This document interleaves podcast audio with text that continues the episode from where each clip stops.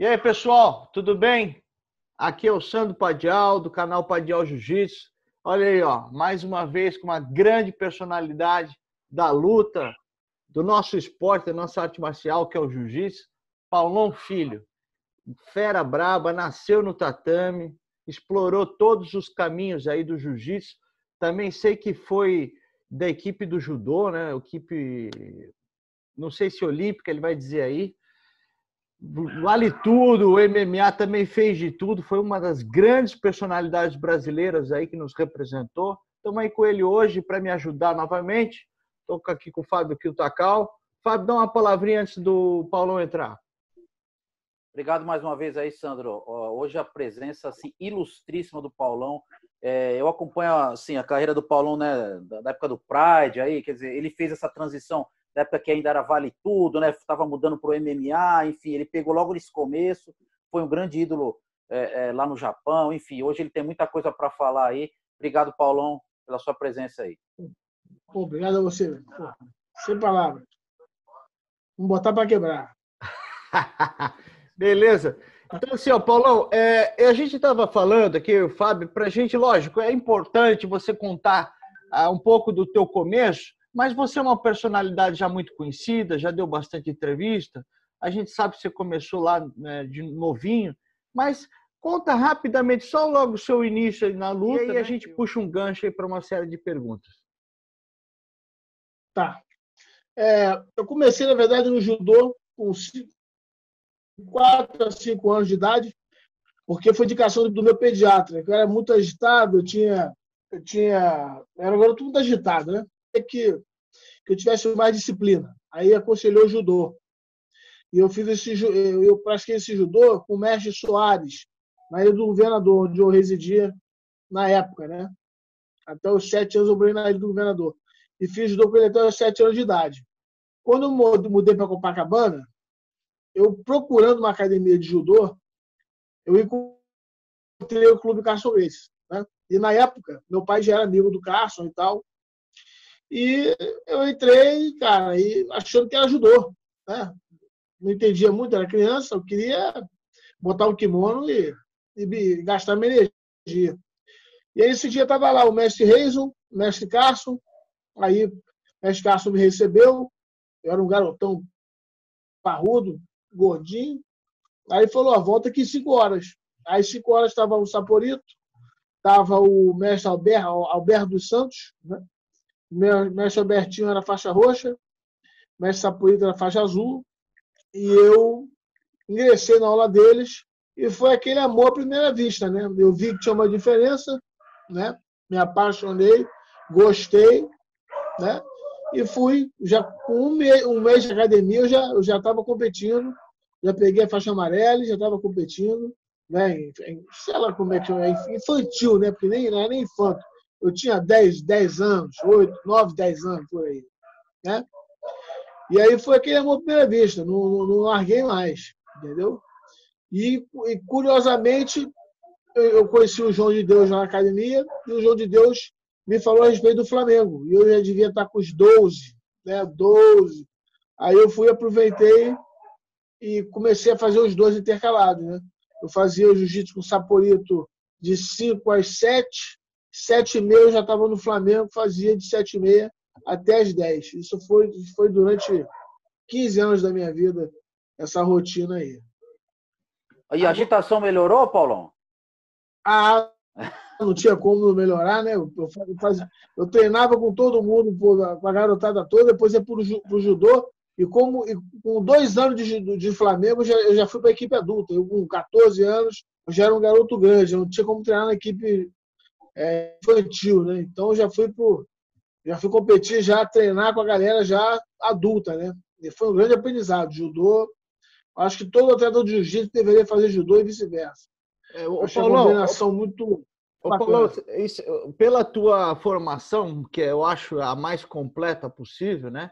Porque aquilo que o judô abandonou, você tem no jiu-jitsu, e aquilo que o, o jiu-jitsu abandonou, você pegou do judô, você é um cara completo. E esse é muito legal, porque a gente tem muita entrevista aqui no canal e a gente sempre pergunta isso. O que, que você acha que, que essa é, negligência do jiu-jitsu na parte em pé, é, poxa, a gente não deveria voltar a fazer isso com mais eficiência, né?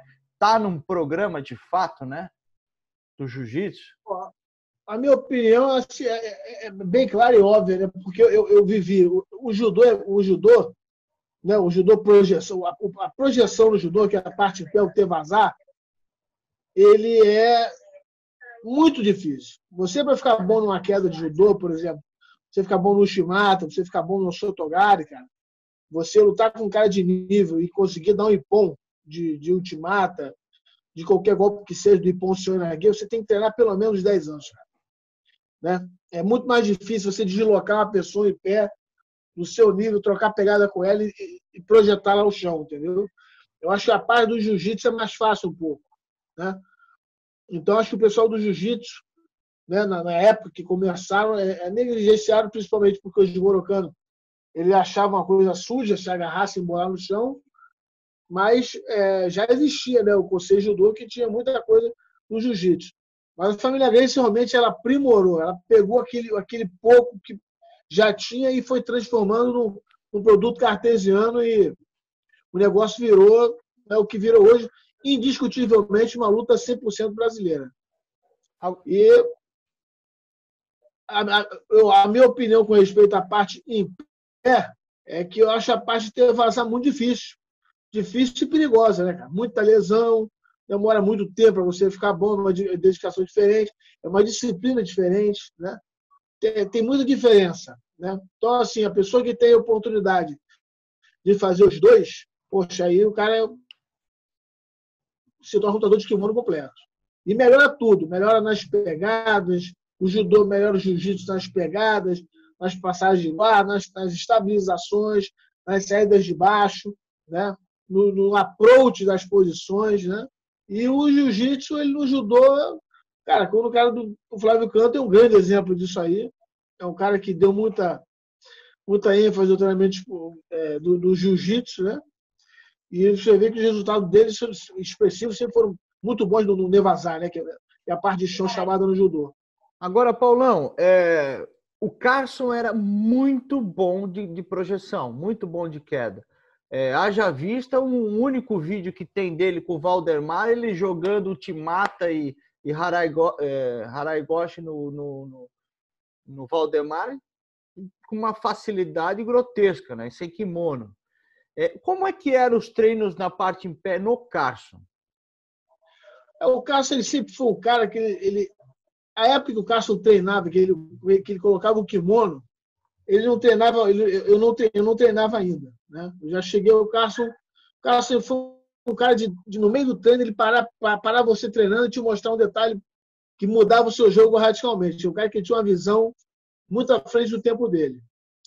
Mas eu acredito que o Cássio, por ter, por ter sido um cara robusto na família, um mais pesado, mais forte, ele, ele tivesse essa facilidade, né? Porque todos eles aprenderam a parte ter vazar, mas a parte pé do, do, do, do jiu-jitsu, né? no caso do judô. Mas é, a maioria por ser muito leve, eu acho que preferia um jogo de, de guarda, né? E lá no Carlos não. No Carlos ele gostava de quem jogava por cima. Embora ele tivesse uma guarda fenomenal, formasse grandes atletas que fazem guarda, né? Ele, ele, ele sempre preferiu o cara que ficava por cima, né? Ele sempre dizia que o cara por cima está sempre em vantagem, né?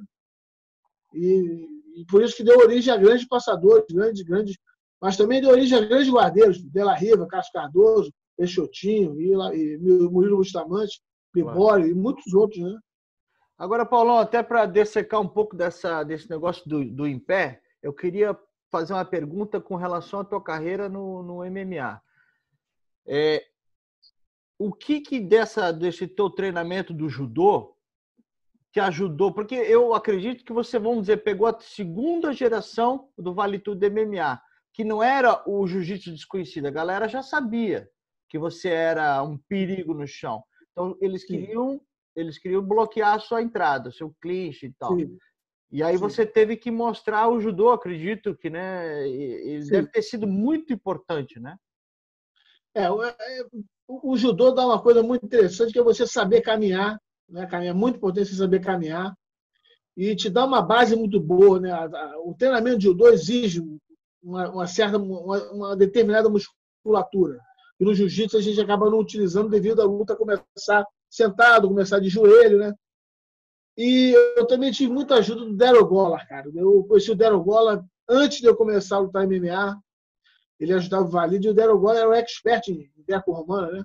E ele me ensinou bastante. Então, essa, essa, essa conexão minha do Daryl Gola deu, deu um resultado bem bacana. Eu, ao mesmo tempo que eu conseguia fazer as técnicas de Ashi, Ashi Vazak, que as técnicas de perna, né, que são mais fáceis né, do que você abraçar uma perna, tem que fazer um double leg, eu também consegui aprender com o Daryl a forma correta de, de, fazer um single leg, um double leg, né, a forma errada de, a correta de colocar a cabeça. Então, essa, essa mistura deu o Paulo Filho, entendeu? é, maravilhoso. Eu acredito que grande parte do seu sucesso é desse produto 100%, né? Porque hoje o cara não consegue mostrar o jiu-jitsu se não clinchar e botar para baixo. E aí tá o, aí tá o grande gargalo, né, do, do atleta hoje. É. Eu, acredito, eu acredito que isso se deve um pouquinho às regras né, do UFC de colocarem a luta para cinco minutos, né? Então, em cinco minutos, você começa por baixo, cara. Realmente é muito difícil pegar um atleta do wrestling ou um cara que seja duro mesmo e, e o cara cair por cima ali. Em cinco minutos, muito difícil você arrumar alguma coisa. Sem kimono, escorregando, e o cara com aquela energia, você tem que se preocupar em defender a pancada, o pé ficar na virilha. Você criar coragem para tentar atacar um braço alguma coisa, você se expõe para um cotovelado, se expõe para um soco, né? O Demi mostrou que isso aí funciona muito bem. Eu acho que as, eh, as escolas deveriam dar um pouquinho mais de ênfase ao treinamento de MMA por baixo também. Né? Agora, Agora, o Paulo, deixa de, desculpa, Sandro, é que ele falou, tem um vídeo que nós vamos colocar depois, o Paulão. Na, é um vídeo que você está entrando no tatame com o Carson, novinho, você está de faixa amarela, no, no jiu-jitsu, né? No jiu-jitsu. Mas aí você já faz aquele jogo bem parecido com o judoca, por cima, como você mesmo falou, né? É, eu acho que, como você falou, eu acho que a junção do, da queda de quadril, né, que o judô dá, com, com a catada de perna e aquela, aquele tronco que o, né, que o, o wrestling, né, o greco-romana, que no caso o Daryl Goller era um cara duríssimo, ele lutou com, acho que, como é que chama? Com, ele lutou do Red Bull, seis vezes. É, né? Ele lutou, ele, ele, lutou vale tudo também, né? Lutou vale tudo. Lutou, né? lutou, eu vi um GP dele de três lutas numa noite só. Era duríssimo. Então, assim, agora, o, o, Paulão, é, o, o, que eu queria te perguntar é o seguinte: você, na minha opinião, é um dos é um dos lutadores que tem aquele jogo clássico, né? Que é como você falou, que o Carson. Eu acho que o valor do Carson era valorizar cada um, né? Seja guardeiro, seja passador. Mas acho que o jogo clássico do Jiu-Jitsu é jogar por cima, tentando passar, amassar e finalizar. Ponto. Sem muito né? Muita firula. É, uma pergunta Exatamente. que me. Pô, é, é, eu queria que você, Paulo, hoje, você deve ter visto os pesos leves do jiu-jitsu, que tem aquele jogo confuso, né? Aquele berimbolo, aquelas guardas complexas, aquela rubber guard, que o cara joga a perna por cima, aquele jogo que é muito difícil de você decifrar, né? Quem, quem tem esse jiu-jitsu antigo? O que, que você falaria para essa geração que tem esse jogo parecido com o seu, aquele jogo tradicional? Como, como enfrentar essa nova geração, tá? Que tem esse berimbolo, essa, essa começa sentando no chão. O que, que você poderia dar de dica aí para esse pessoal? É, eu acho que tudo é, tudo é treinamento. Né? Hoje em dia, eu costumo dizer que existem. Quando eu tenho no jiu-jitsu, né? eu tenho no jiu-jitsu para aprender a me defender, né? aprender no jiu-jitsu para poder me defender né? do Muay Thai, me defender do Karatê, enfim, de outras artes marciais. Hoje em dia o jiu-jitsu ficou um pouco mais esportivo. Né? Então as pessoas é, é, podem se colocar em algumas posições que servem apenas para o esportivo. Né? Mas eu acredito fielmente, entendeu, que o jiu-jitsu antigo ele continua perfeito. Né? É só você matar, antecipar as posições e continuar fazendo o tradicional. Acho que não muda total. Acho que é só uma questão de treinamento e entendimento. O cara não pode botar na cabeça, ah, porque tem birimbolo. Ué, vamos aprender a matar o birimbolo. Vamos treinar. Né? Ah, ter a 50 pô, vamos, Vamos aprender a matar 50-50. Vamos meter o pé na bunda ali, vamos tirar a perna e vamos, vamos, vamos tentar, entendeu? E eu acho que o jogo justo ali, cara, é complicado, não adianta. Eu acredito muito que são duas escolas, né? Uma serve para você futuramente migrar para o MMA, a outra eu acho que você já vai ficar mais na parte esportiva. Né? Não vai ser tão legal um cara que a vida toda treinou berimbolo, é muito bom nisso. Acho bem legal para a parte esportiva do jiu-jitsu e tem crescido muito, né? Mas eu acho que para o MMA já não serve, entendeu? É justamente e eu não vejo problema que eu quero fazer. É justamente essa pergunta que eu quero fazer. Lógico, né? Eu acho que tudo deve evoluir, né? A gente tem que ter a cabeça realmente aberta, né? Mas você acha que esse jiu-jitsu praticado hoje ele daria conta no, dos caras dos cara de, de primeira linha do MMA? Ah, matematicamente a gente já vê isso aí, cara. A gente não tem mais um cinturão no masculino.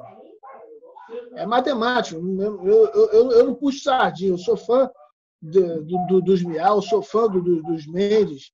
Eu sou fã de todos os caras que, que vêm que vem dessa, dessa linha diferenciada. Mas, infelizmente, é, a gente teve uma queda muito grande, né? Em campeões de jiu-jitsu. Acho que o Demian Maia e o Charles do Bronx são, são os últimos remanescentes dessa, dessa época, entendeu? E aí, o que está acontecendo? A matemática mostra, né, cara, que realmente a coisa mudou, né? A gente não tem mais campeões no masculino devido a essa mudança radical. É, esse jiu-jitsu ficou, muito esportivo, né? E não te dá, não te dá é, ferramentas para você encarar uma luta realmente, né, uma luta que vale cotovelo, vale soco, vale pisão, enfim, vale tiro de meta. Eu acho que esse jiu-jitsu esportivo ele, ele tem que ser adaptado. Eu não digo que não sirva, mas deve ser adaptado. Ir para a escola que adapte. E aí eu acredito que a gente vai longe. Ô, ô, a gente Paulo, precisa é, adquirir essa consciência. Ô, Paulão, eu, eu vi uma entrevista esses tempos, uma coisa bem interessante que eu queria te perguntar. É, o lutador de jiu-jitsu, ele não está acostumado com contato, né? Nem soco, nem chute. Então, ele, ele, é um, ele, vamos dizer assim, é um cara que tem o rosto virgem.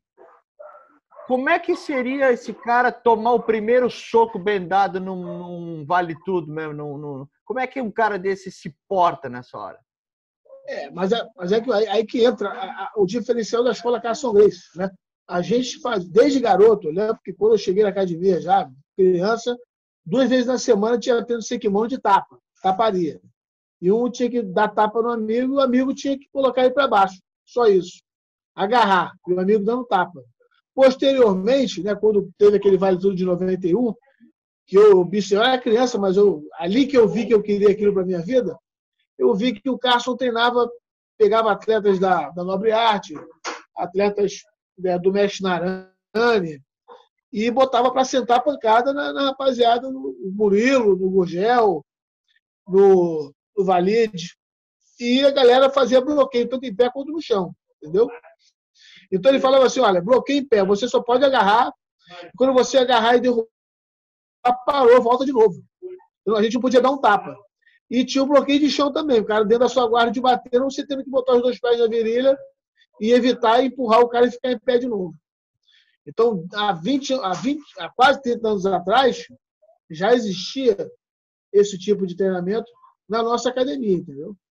Coisa que hoje em dia, hoje em dia pessoa as pessoas estão mesclando muito, estão fazendo um treino só de, de cross-training. Começa em pé, é o MMA treinando. Você bota a luva grande, pode começar em pé e ir para o chão. Não, a gente faz um específico para tomar pancada em pé, perder o medo, clinchar sem dar um tapa no cara, botar para baixo e começar de novo. Acostumar a derrubar.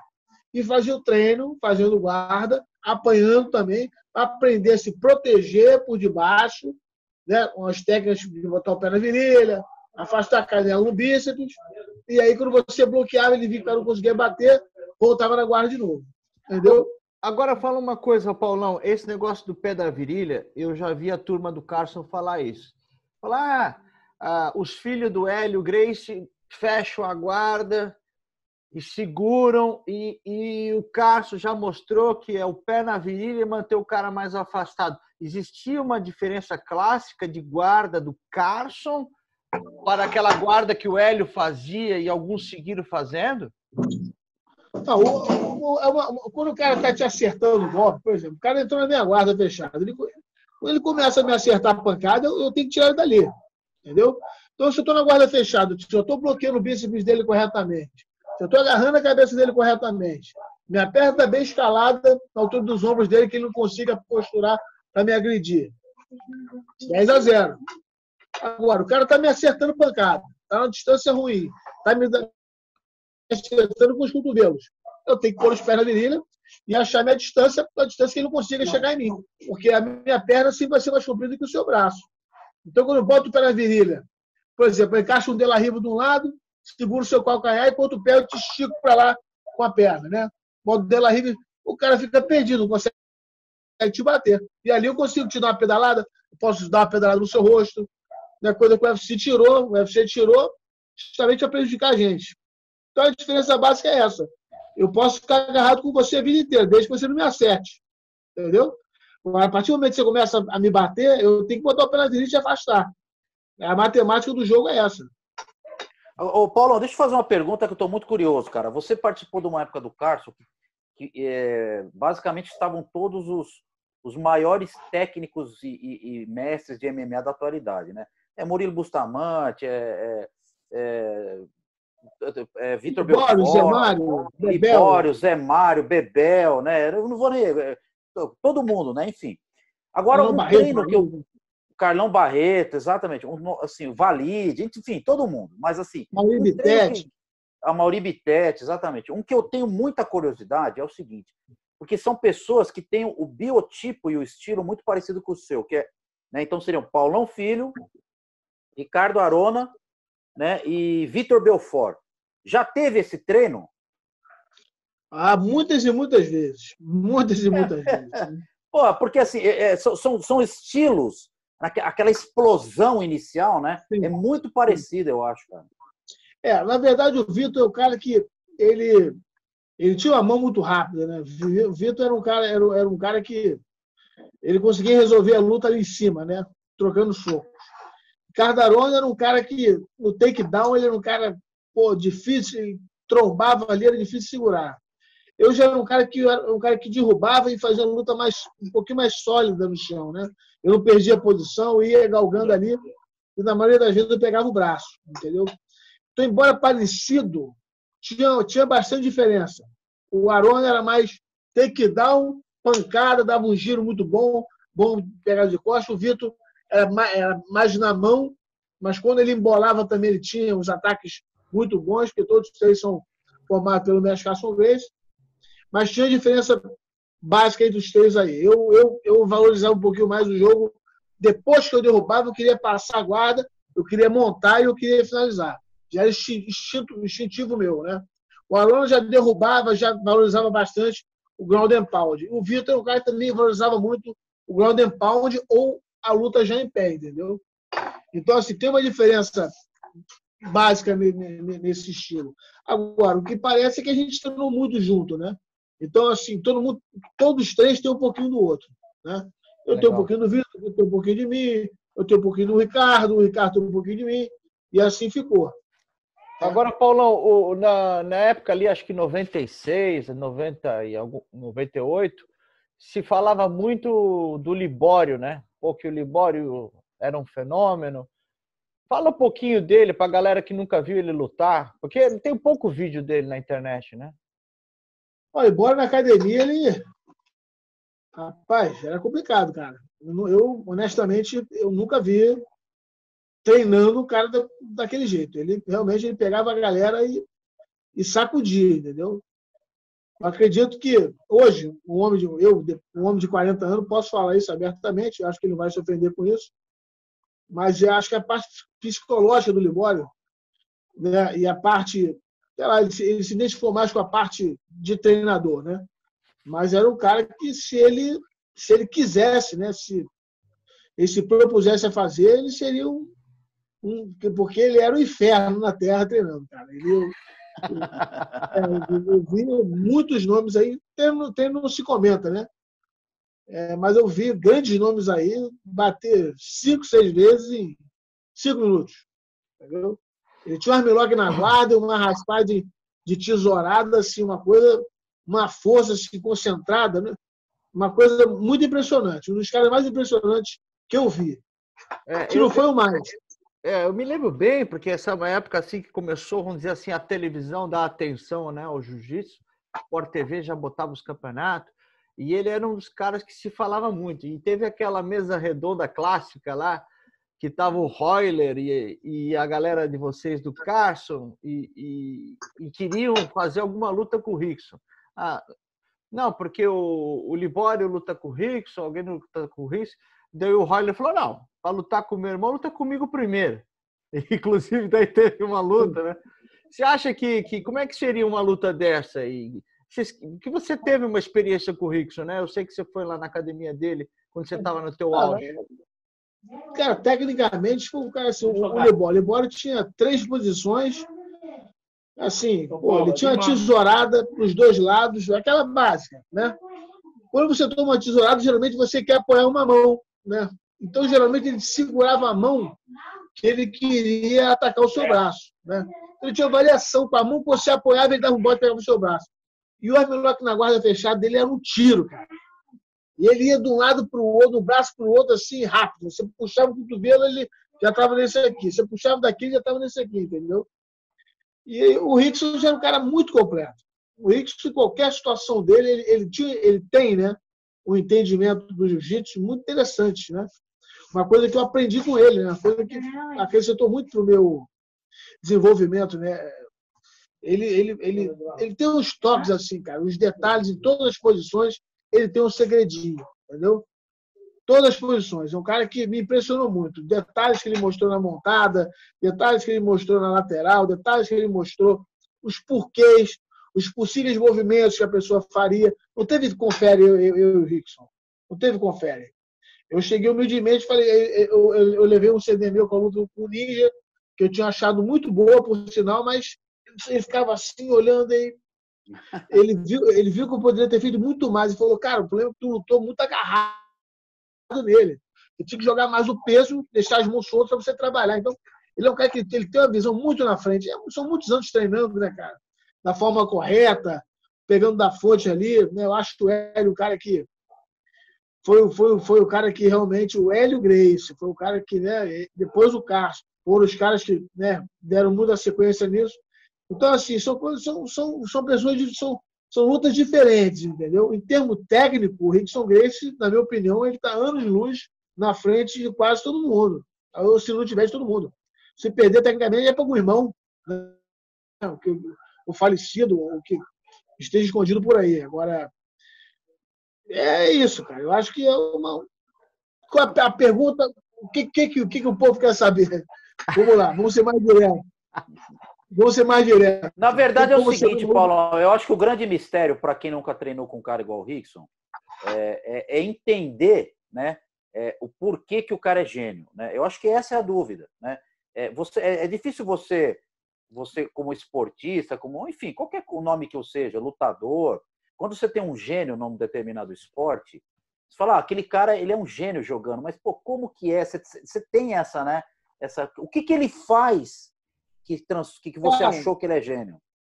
Pô, o entendimento que ele tem, cara. Ele falou, bicho, montada. Pô, quando monto assim, cara, eu já, já tô forçando ele a ir para lá. E é, é, o que acontece.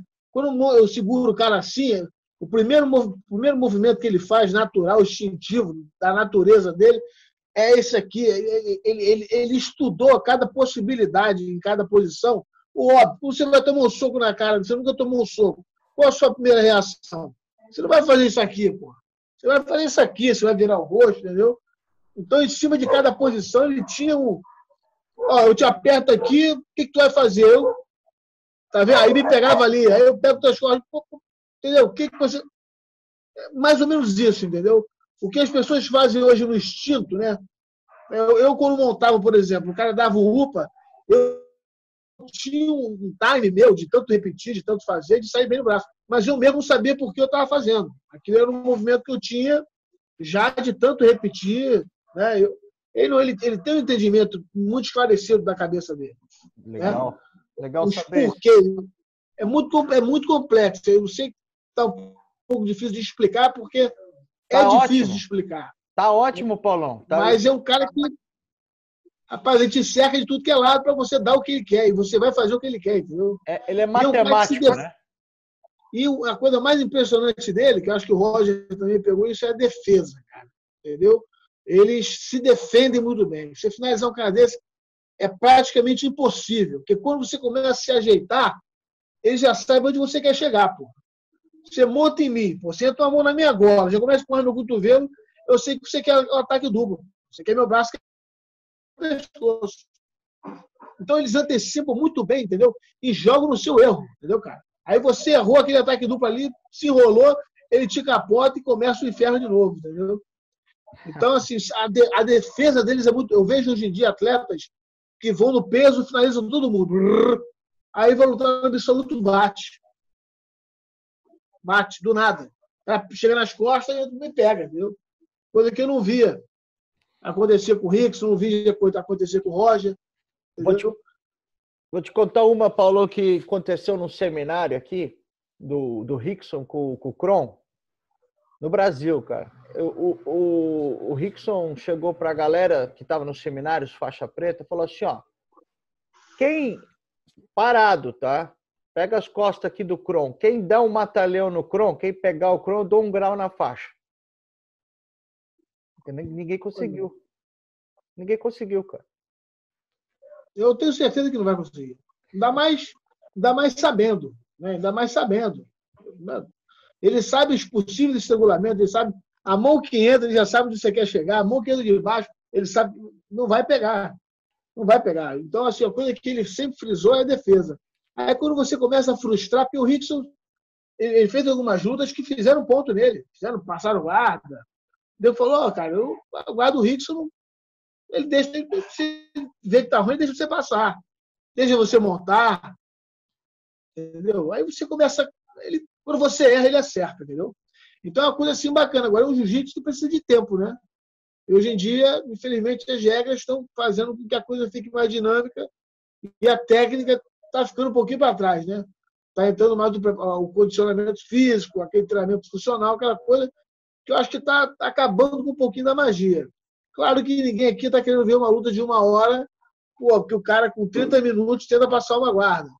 Mas eu acho que o jiu-jitsu poderia ter uma regra um pouquinho melhor, mais parecida com a do judô, com certas punições, entendeu? Tirar alguns movimentos que realmente atrapalham a dinâmica da luta. Copiar o judô nesse aspecto aí. Né? Ser mais rigoroso com certas posições que você vê que o cara não quer, não quer, o cara não quer nada. Entendeu?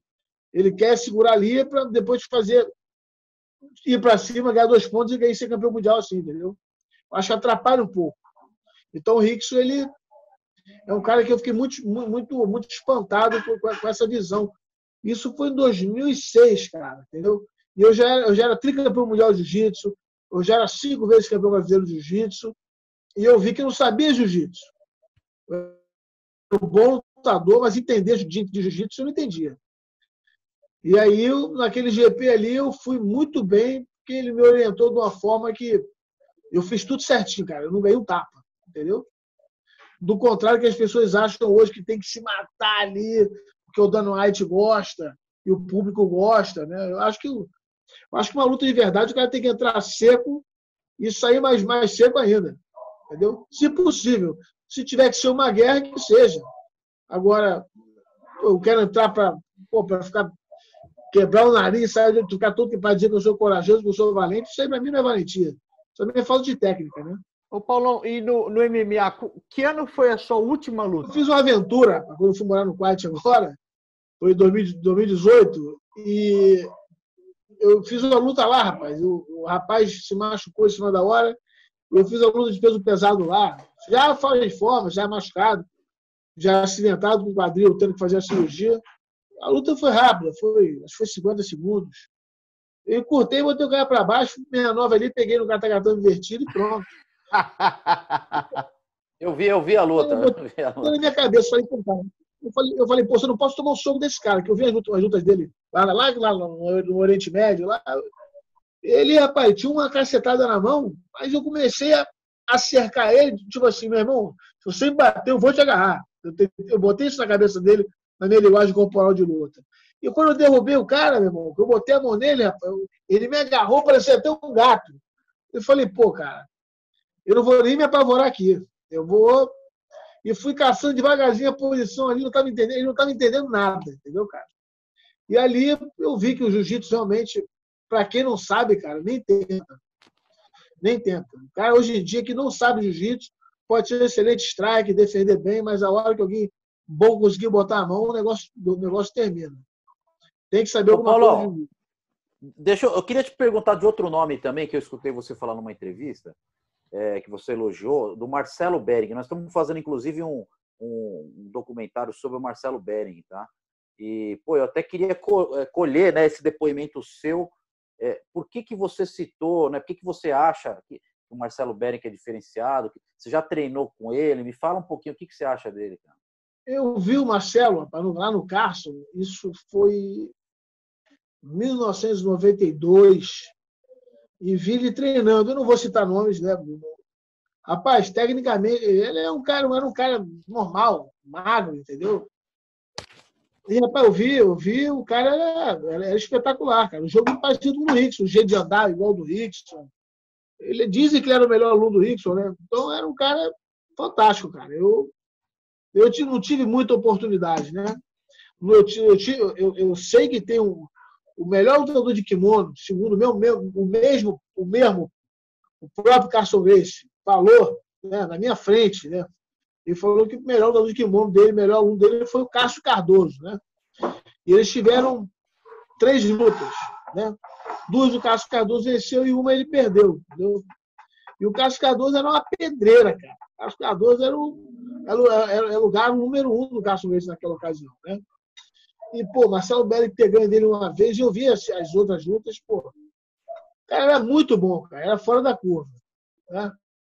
Morreu muito jovem, circunstâncias é, trágicas, infelizmente, mas o pouco que eu vi treinando com a galera mais pesada lá, ele sobrava em técnica e habilidade.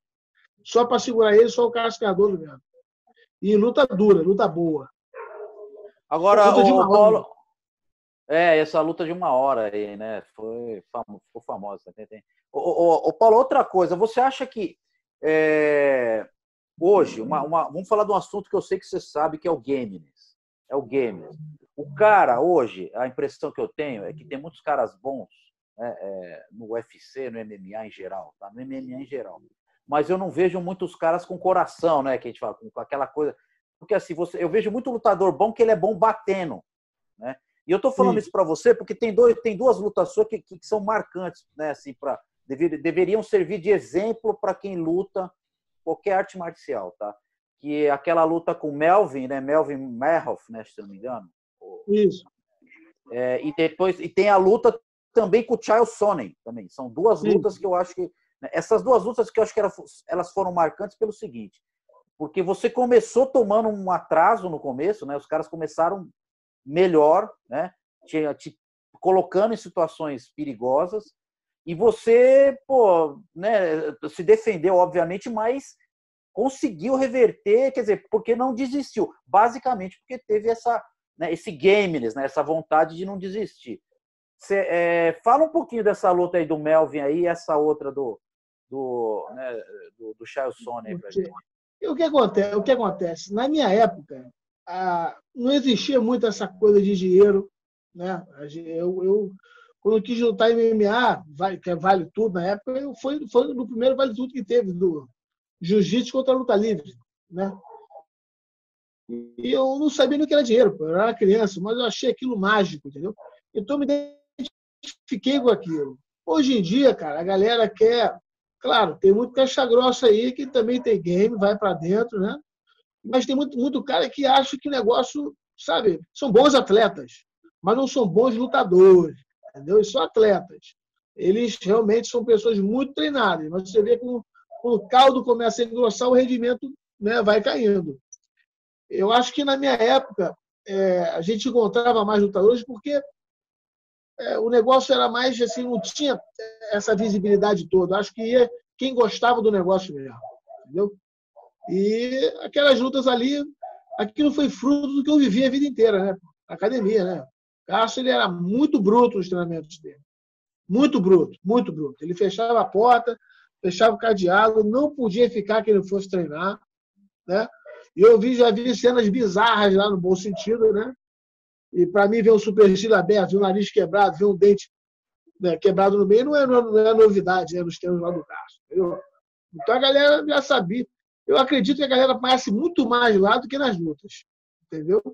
Tanto, e ele, ele era um cara que ele, sabe, ele ficava chateado mesmo quando você tomava uma pancada assim, um tapa forte, um chute forte, você fazia uma careta.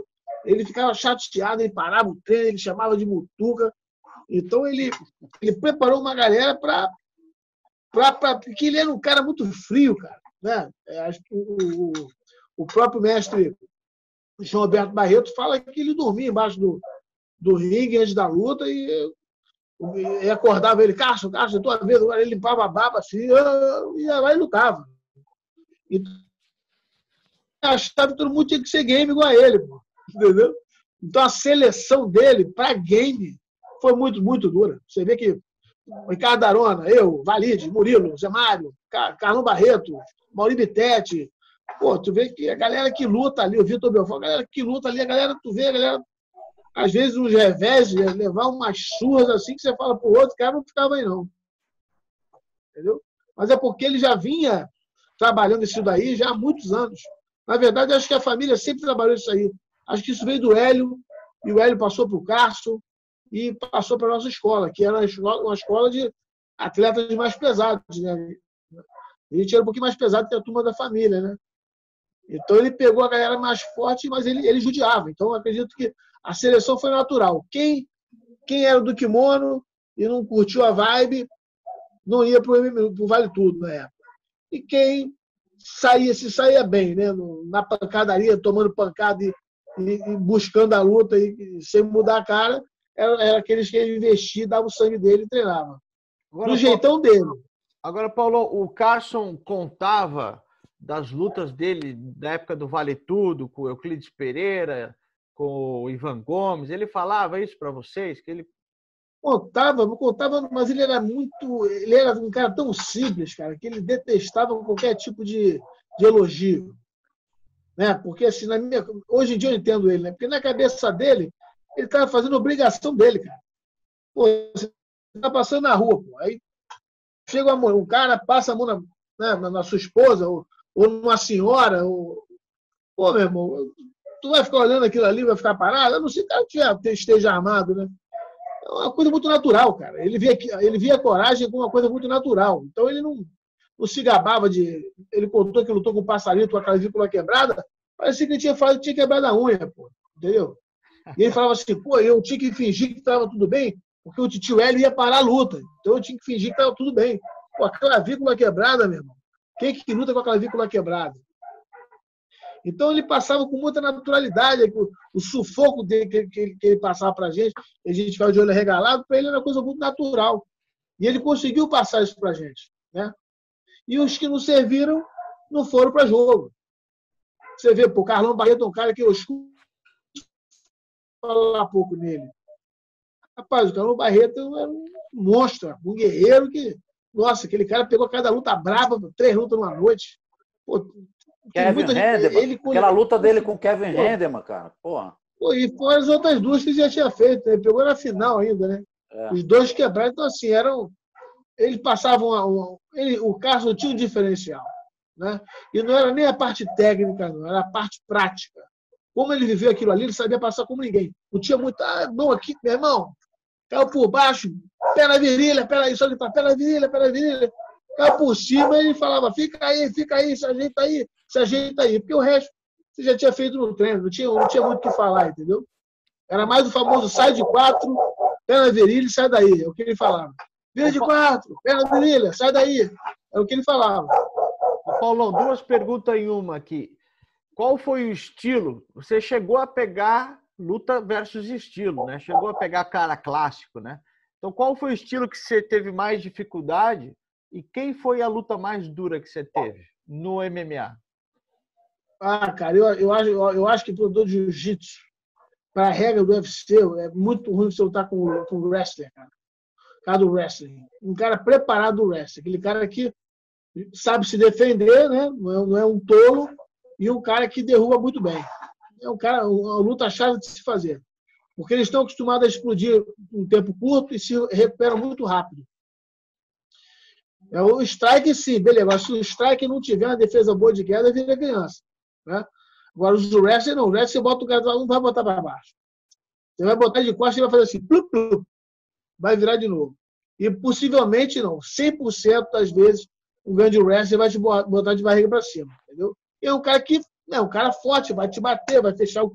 Se tiver um pouquinho de, de habilidade de jiu-jitsu, ele vai ser uma luta bem complicada para qualquer um. Da trocação, do Brasília Jiu-Jitsu, porque ele consegue te derrubar e te controlar ali durante três rounds cinco, cinco rounds cinco. Eu acho, para mim, o pior estilo. Quando você pega um wrestler bom, bom que eu digo, um cara que sabe o que é um triângulo, sabe o que é um armlock.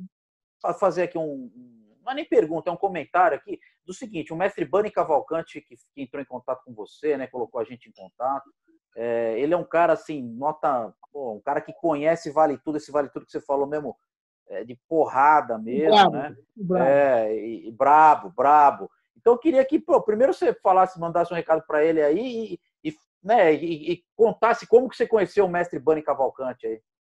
Curtiu o mestre, pô, mestre Bani, um abração, obrigado pela indicação aí, meu amigo. Pô, tamo junto, saudade sua. Eu conheci o mestre Bani lá em, no, no Hotel Ariaú, no primeiro Jungle Fight, né? Que eu fui juiz até, da, eu fui árbitro daquele evento, e eu arbitrei até duas lutas. Foi uma do a estreia do Jacaré e a estreia do Verdun. Foi o Jacaré e Macaco, Verdun e Napão. Né? E aí ele estava com o Marcelo Tigre lá, a gente se conheceu e fizemos uma amizade muito bacana. Né? No Hotel Ariaú, lá na, na Caixa Prego, lá Rio Negro, lá dentro, a gente pegava uma balsa e ah, ia embora. Era um hotel muito, muito bacana, um hotel maravilhoso em cima da água, né? Um hotel em cima do, do Rio Negro. E foi ali que eu conheci o primeiro contato com o mestre Bano, foi ali. A gente almoçou junto, conversou, bateu um papo, ele, Marcelo Tigre, estava junto com ele na ocasião. E uma pessoa agradabilíssima, né? Antigo na parada, né? E da terra dele só sai o Nego Brabo, né, meu irmão? Aquela terra ali só tem Pô, é, ele comentou um treino, o, o, Paulão, ele comentou um treino aqui que ele até pediu para falar com você. Ele falou, pô, eu fiquei impressionado, cara. Eu fui treinar um dia lá, a gente estava treinando no mesmo, né, no mesmo tatame ali, eu não estava treinando com ele, mas você tava com a orelha toda estourada, cara. E é. aí ia, ia lutar no outro dia e não parou o treino tal. Falei, será que ele lembra desse dia aí, pô? essa essa orelha, inclusive, aqui, eu tive que fazer uma cirurgia, porque de tanto eu não querer parar de treinar, eu fazia punção sozinho, eu acabei entrou uma bactéria na minha orelha, eu tive que cortar um pedaço, né? eu tive que fazer uma cirurgia e perdi um, um, pouco de cartilagem, tanto que uma orelha é maior que a outra, entendeu? Porque naquela época aquele negócio, né, cara, aquela, aquela coisa do game, né, aquela coisa de, pô, não vou parar por causa da orelha, eu vou competir, e vai acontecer assim, e lá eu vou sentir dor, então, meu irmão, tem que continuar com aquela coisa que a gente já conhece, né? do poderoso. Aquela coisa do poderoso.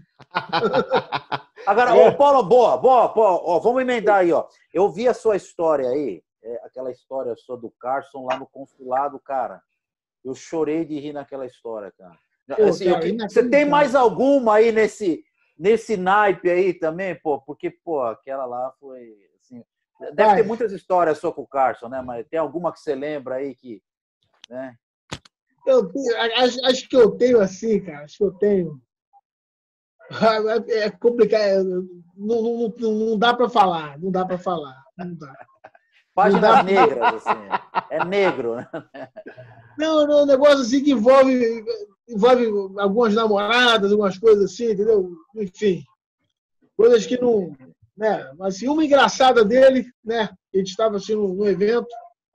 Aí tinha um amigo meu, acho que era na época, não sei se foi o Miguel Palmer, cara, ou se foi um outro, foi até um amigo nosso que faleceu agora, cara. Não lembro se foi qual dos dois foi. E o caso tinha um problema, ele não podia, se você fosse, chegasse um campeonato e levasse a namorada, cara, ele ficava uma arara, meu irmão. ficava louco. Então, todo mundo que levava namorada, cara, ele ia, mas ele fazia uma grosseria daquela, o jeito dele, né? Aí tava esse, esse amigo aí sentado com a namorada, tranquilo, pô, numa boa. Pedrinho Viana, ele até faleceu, cara, no, no, no rapel, né? Enfim, um Pedro Viana, né? um grande amigo, saudade dele, pô, que Deus o conforte onde ele estiver. E ele estava com a namorada do lado. Rapaz, o cara subiu. Bicho, na menor condição, trazer namorada para campeonato. Pô, vai ficar de tá enfermado, vai perder, já, já perdeu, já perdeu. Aí saiu, brigou, deu pé de gavião. E acabou que ele perdeu mesmo, né, cara? E eu vi outras ocasiões também. O cara com namorada, ele já e a, pessoa, né, a namorada fica né, ver o mestre, aquela coisa, né? Aquele, aquela coisa de, né, de de respeito e tal, e ele não aceitava, ele não pode cair, pô, não atrapalhar, ele está tá enfermado, na hora da luta ele não vai render, pô, já perdeu, pô, já perdeu, é isso aí. E a, e a do consulado, cara, eu não acreditei. De certa forma foi até bom, eu tinha 19 anos. Conta essa, Paulo, porque eu não conheço. Então, eu tinha 19 anos, aí surgiu uma, uma luta para fazer na contra o Chuck Liddell. Chegredel, ele tinha feito uma luta aqui no Brasil com o Pelé, luta muito dura, Pelé lutou muito bem, Pelé era 10 quilos mais leve, e a luta né, foi para decisão e deram para o deram pro, pro Chegredel. E aí apareceu essa luta aí, cara. E aí ele falou, você quer, você quer, vou te preparar e tu vai lutar. Ele me treinou e, e, a gente foi junto no consulado. Aí quando eu estou na fila do consulado, que a, que a, que a, a moça me chamou, eu fui lá, entreguei o documento para ela, não sei o que, ela falou: o que você vai fazer nos Estados Unidos? Aí eu, eu tinha sido orientado para falar que era para ir para Disney, né, que eu ia turismo. Pô, cara, quando eu falei turismo, ele já gritou: mentiroso, mentiroso. Aí já veio atrás de mim, quis apertar. liar, né? Liar, ele falava, né? Liar, liar. Né?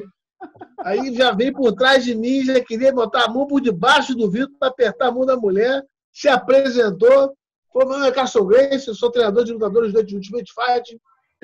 E a mulher falou assim: dá licença, virou as costas, já veio com o papel, sinto muito. E saiu de lá me batendo, cara. Ainda saiu me batendo, dando pé de gavião, me empurrando. É muito burro, é muito burro.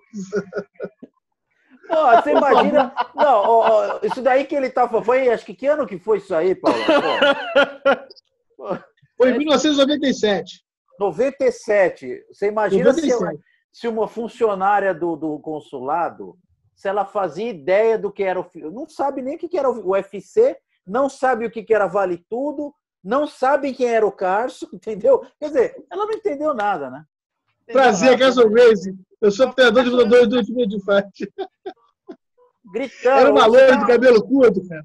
Era pior com, consuleza que diz, né? Consuleza acho que é consuleza, o feminino de cônsul é consuleza. Era uma mulher terrível, cara. Todo mundo que parava nela reclamava que ela dava veto em todo mundo, né? E aí paramos logo nela, cara. E ele, laia, laia, aí me empurrou, fazer, meu nome é Carson Grace, quis botar aquele mãozão dele por debaixo do vidro. Eu já cheguei por lá, botei a mão na cara, ela já pediu licença e tchau. E foi me batendo até em casa. mas isso, Paulo, mas se, você, se você tinha uma chance ali, na hora que ele chamou você de mentiroso, acabou toda a sua. Laia, laia, laia, laia, gritando, cara. Eu fiquei branco, né? Eu falei, já era, né? E acho que não seria uma boa para mim naquela época pegar o tio que ele deu também, não, né? Acho que não tinha. Ele acho era, que ele, ele tá, favor, né? Não, mas o, o, o Paulo, ele é mais pesado também, né? Mais pesado também, né? Não, não, eu, tinha, eu, tinha, eu tinha peso, tinha 90 quilos, 92 quilos. Você já chegou tinha, já tá... tinha peso. Ele estava em ascensão ali, né? Ele estava em ascensão, né? É, ele estava começando, né? Ele era um brigador de rua que tinha uma defesa boa. De... Ele era o que ele é, que foi até o dia que ele parou. É claro que ele melhorou, né? Mas ele sempre foi aquele cara ruim de derrubar, trocador, não vira a cara.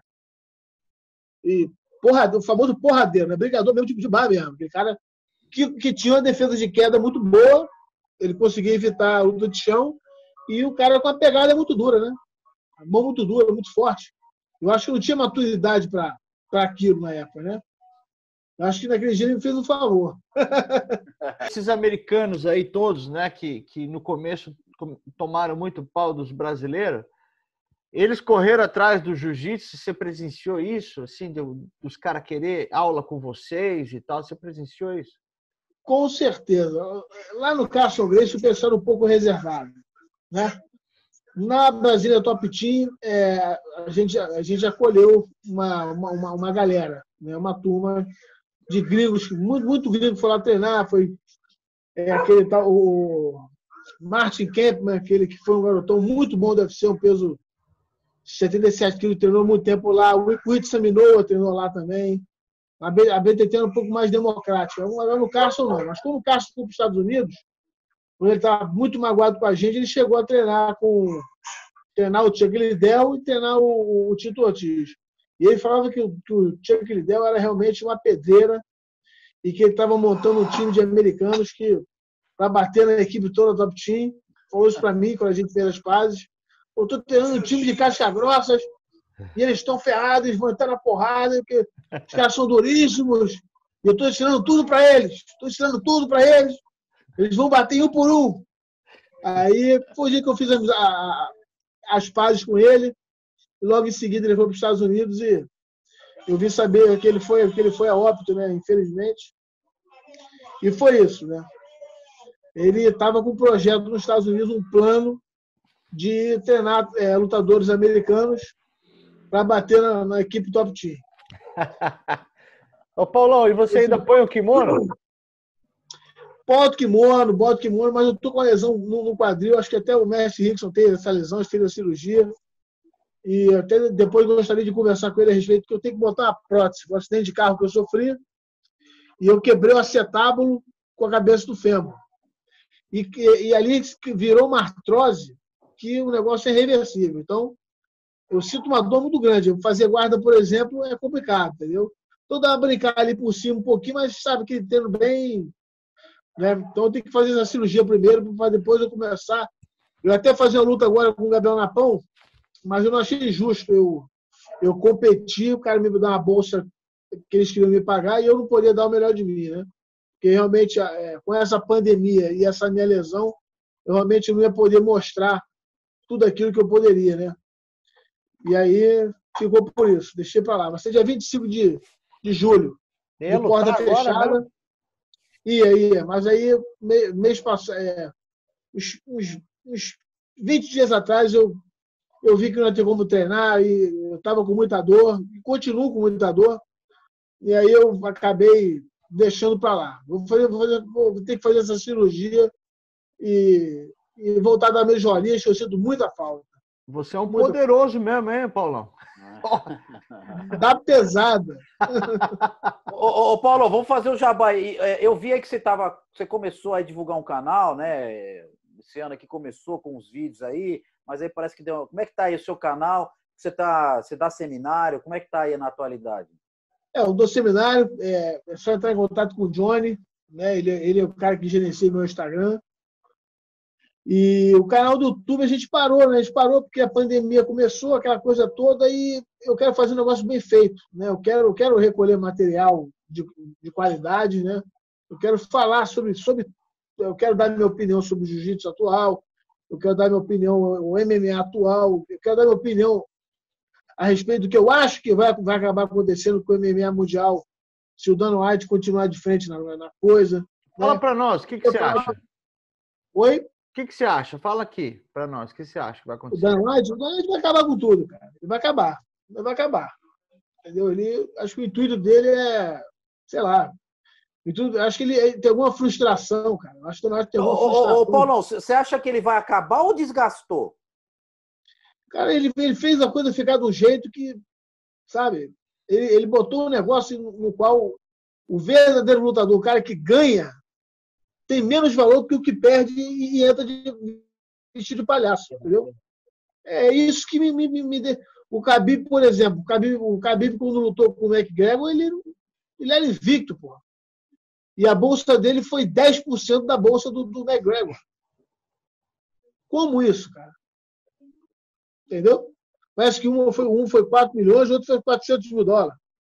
Como é que pode ô, isso? Ô, cara? Paulão, é, é, então, esse método de pensar você está falando, e assim, que eu concordo, não é porque você está aqui, mas assim, nós somos, é, acho que talvez essa mentalidade um pouco mais conservadora, é, a gente recebe muita crítica de- desse pessoal da nova geração, que eles, é, eles justificam que isso é que traz divisa, que isso é que levou o MMA onde está hoje. Mas será que não tem que ter um equilíbrio, cara? Nem tanto só trash talk e nem tanto também só porrada na cara. O que, que você acha disso, cara? Não, o lance do trash talk tem problema algum, problema nenhum. Eu não quero dizer que o McGregor é ruim de maneira alguma. né, De maneira alguma. Tanto que eu acho que se tiver uma segunda luta ele e o Khabib, ele, eu, eu falei, olha, cara, se o Khabib pé, não- o Khabib vai ter que arrumar um jeito de agarrar ele logo. O Khabib vai acertar Não, não, mas eu-. Mas estou falando o seguinte, ô, Paulão, de- dessa questão do, do, do, do, do Dana White gostar de lutador que se promove, que tem marketing. Ele não gosta, claramente, de cara igual o Khabib. O Khabib é um caso clássico. Ele é um cara que luta e fica quieto. E, e- e o, e o, né, e o White não gosta. Mas é, você acha que talvez seja, talvez, é, se o Khabib talvez se promovesse um pouquinho mais, o que, que você acha disso, cara? Eu acho que ele pensa na promoção, na grana, entendeu? E tá deixando um pouquinho de lado o esporte, a verdade, né? É o que acontece, ô, Fábio, o que acontece é o seguinte, Paulão tá, tá com raciocínio para mim perfeito. Porque o, o, o- o material que faz o show é o lutador. Não importa se o cara não fala inglês, se o cara é russo, que ele odeia brasileiro, ele odeia russo, ele quer só os americanos. Cara, não importa, o cara luta pra caramba, o cara é invicto, ele tem que estar aqui em cima. Tá entendendo? Então ele Não, faz, Sandro, mais bonita. eu- não, ele eu faz concordo, esse mas eu- des- ele faz esse desserviço com a classe dos lutadores. E outra, paga uma, mi- uma merreca pros caras, tá entendendo? Não, mas o cara Sandro, do a, a- a crítica que eu estou fazendo até a, é a audiência, Paulo. Porque se os caras estão lá e ele está ganhando dinheiro, alguém, entendeu? Tá saindo esse dinheiro de algum lugar, cara. Eu acho que é uma crítica não só ao Dana White, mas à audiência que dá moral para isso, entendeu? Exatamente. Eu, eu acho que as pessoas tinham que voltar né, lá atrás, entendeu? Porque, veja bem, é, o o UFC, as pessoas começaram. Hoje em dia você fala Pride, ninguém sabe, ninguém sabe quem é, ninguém sabe quem lutou, não sabe, entendeu?